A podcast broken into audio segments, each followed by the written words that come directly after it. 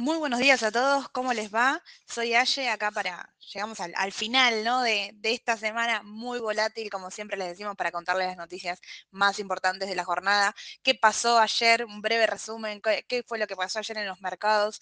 Sigue el clima, el clima alcista, atentos con, las acciones que no están pudiendo ahí romper soportes, eh, perdón, resistencias importantes para tener en cuenta, así que es importante seguir la renta variable durante la jornada de hoy. Pero yo creo que ayer las vistas se las llevó la, renta fija, ¿no? Los bonos soberanos en dólares tuvieron un crecimiento importante, un alza superior a un 4%, un 4 en algunas ocasiones.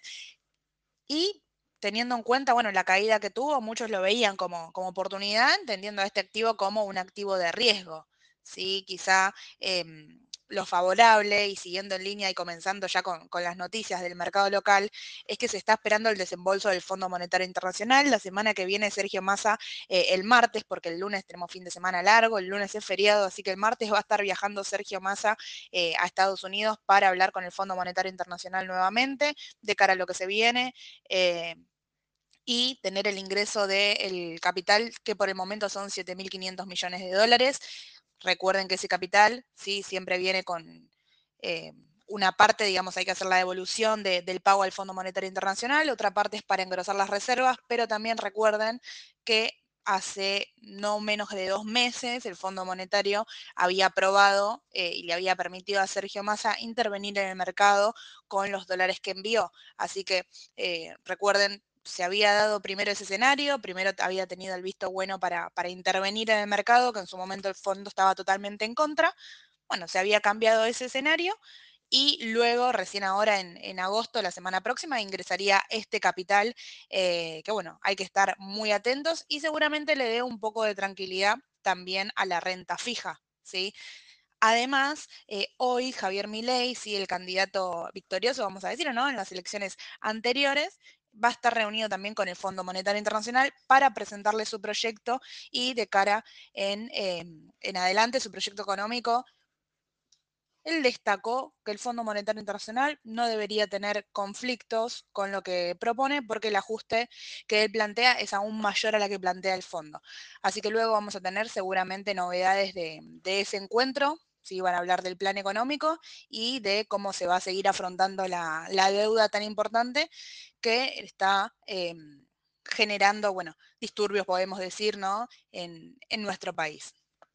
Por otro lado, para la jornada de hoy también tenemos otra prueba importante para el Ministerio de Economía, que es la licitación. Tenemos una nueva licitación en pesos, que a diferencia de la anterior, recuerden que la anterior no le habían dado em, no había nuevas lelites para los fondos comunes de inversión. Bueno, ahora sí están nuevamente las lelites a corto plazo, con vencimiento al 18 de septiembre, por un valor nominal de 300 em, mil millones de, pesos. ¿sí? Así que ahí es importante una nueva prueba de licitación en cuanto a la deuda en pesos. Si bien la deuda en pesos está mucho más tranquila que la que charlábamos en su momento, ¿no? Junio, julio, agosto, recuerden que tenía un vencimiento muy importante.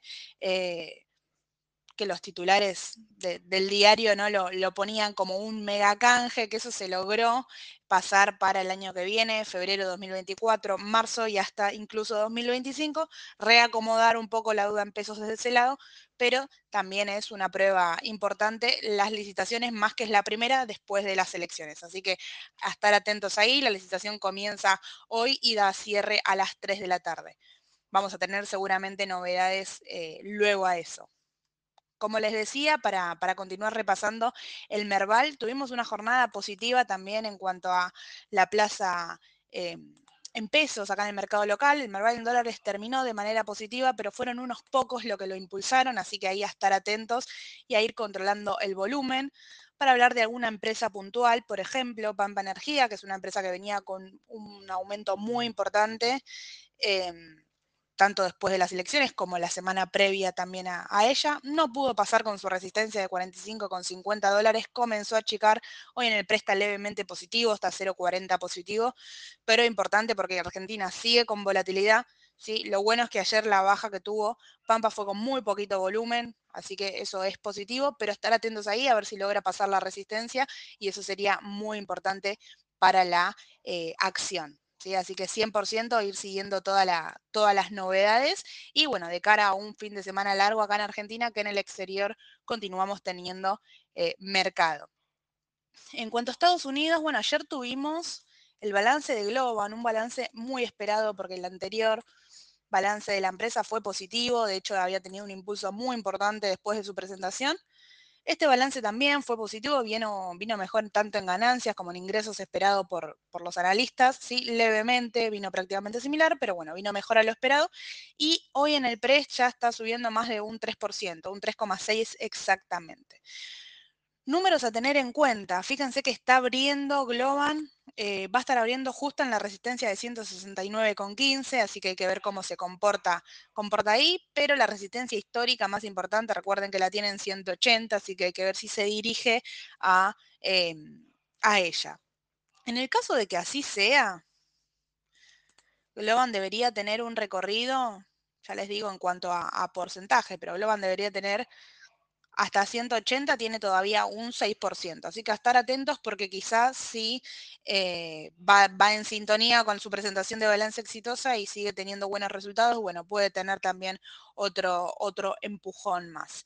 Eh, quien no tiene buenas novedades es Evergrande nuevamente, no sé si recuerdan, es una empresa em, china, bueno, se declaró ayer por la noche en bancarrota pidiendo ayuda tributaria a Estados Unidos, así que esto es importante. Evergrande reportaba una pérdida de 81 mil eh, millones de dólares, tanto en el, 2021 y 2022, sí tiene ese total de deuda, que no pudo luego, digamos, este año no, no se pudo, no se pudo revertir y tiene ahí un problema económico bastante importante. En cuanto a, a eso, el resto de las chinas, para repasar, están bajando, NIO bajando un 4%, va bajando más de un 3%, así que estar atentos en la jornada de hoy porque también tenemos novedades en cuanto al Standard Poor's. También arrancaría la rueda negativa, levemente bajando un 0,50. El índice tecnológico, levemente negativo también, bajando un 0,8, un poco más, más grande la, la, baja que el Standard Poor's, pero todo indicaría que tendríamos una jornada negativa en Estados Unidos. En cuanto al QQQ de forma particular, con esta baja estaría rompiendo el soporte, podríamos decir, de 357, pero a estar atentos ahí, porque todavía está en zona, ¿sí? a, no, a no apurarse, eh, pero estaría también rompiendo ese soporte e ir siguiéndolo a ver de corto plazo si da indicios de que comienza a rebotar o por el momento Estados Unidos seguiría con tendencia eh, bajista. Por otro lado, para quien sigue el rumbo de, de las criptomonedas, bueno, tuvimos un día bastante complicado la, noche, digamos, del jueves, la noche de ayer, cerraron de manera, no cerraron, perdón, pero se experimentaron de manera negativa con un volumen importante, ¿sí? tuvieron una baja alrededor del 6-7%, mientras otros activos Sí, 7% para, para el Bitcoin, 6% para, para Ethereum también, así que ahí muy importante quien sigue el rumbo de las criptomonedas y suelen destacar el volumen que tuvieron en esta caída. Eh, a ver, siguen buscando un motivo en específico, sí, se trata de, nuevamente tenemos novedades de ahí de, Elon Musk, sí, recuerden el CEO de, Twitter en este caso, de Tesla, bueno, por el momento aparentemente es por la empresa eh, SpaceX que hubo una, salida en el rumbo de las criptomonedas. Así que a estar atentos ahí, por el momento es una, una caída de un 6-7%, pero es importante para ir siguiendo. Y lo destacan los titulares como una de las ventas masivas cortas, una de las más importantes que experimentó eh, Bitcoin, perdón, que no venía teniendo ya desde a principios de, este año. Así que estar alertas y ir siguiéndolo. Recuerden, para la semana que viene, importante a tener en cuenta, como les decía recién, el viaje de masa para el día martes. Y bueno, atentos a cualquier tipo de novedades. Sabemos que el fin de semana eh, en Argentina es importante, podemos tener eh, novedades o no, pero impactan siempre en el mercado. El lunes no hay rueda acá en Argentina, sí hay rueda en Estados Unidos, así que 100% alerta. Como siempre les digo, cualquier consulta que tengan nos escriben en cualquier canal de, comunicación, tienen todos nuestros canales oficiales, pueden escribirnos por, por Instagram, por Telegram, sí tienen el número de WhatsApp. Y el martes los espera Sole y Edu para hacer las mañanas del mercado, como siempre, con muchísima información para analizar él. Bueno, la entrevista de Milei, sin duda, con el Fondo Monetario Internacional, si trasciende algo, analizar también el viaje de masa y veremos seguramente mucho más también. Que tengan una excelente jornada y buen fin de semana. Hasta luego.